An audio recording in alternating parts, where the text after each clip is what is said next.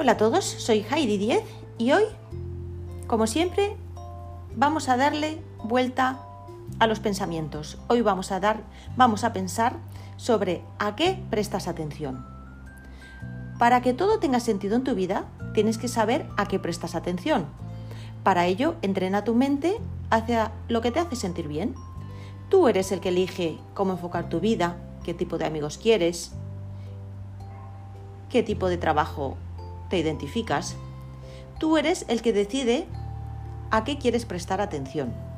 Tu mente la controlas tú, así que pregúntate, ¿la tengo bajo control o estoy distraído? Cuando digo prestar atención, me refiero a cuando centras tu pensamiento, eso que tienes en la cabeza y lo sacas hacia el exterior para darle utilidad y objetividad. Miles de ejemplos te puedo poner en diferentes maneras. Por ejemplo, ¿tengo que hacer la compra? Bueno, pues centro mi atención en lo que me falta. No se me olvide la leche de soja o los tomates para el gazpacho. Otro ejemplo, pues tengo una amiga que cuando estoy con ella me siento bien, me da calma, me ayuda. Centro mi atención en ella, en escucharla, en responderla. Con ella aprendo, me gusta, le saco utilidad. Entreno mi mente para bien porque me refuerza y me da bienestar. Otro ejemplo, voy en coche conduciendo, pues presto mi total atención a todo lo que me rodea para estar preparado por si sale algo, un gato, un niño en el paso de cebra, lo que sea. Otro ejemplo, pues cuando trabajo presto mi atención en la pieza que voy a elaborar, pensando en la clienta, cómo le gustaría, de qué manera, qué tipo de material, si le gustaría dorado y que brille, o con un toque de color y cristales, o elegante a la par que sencillo, intento buscar la pieza perfecta para ella. Ahí presto toda mi atención.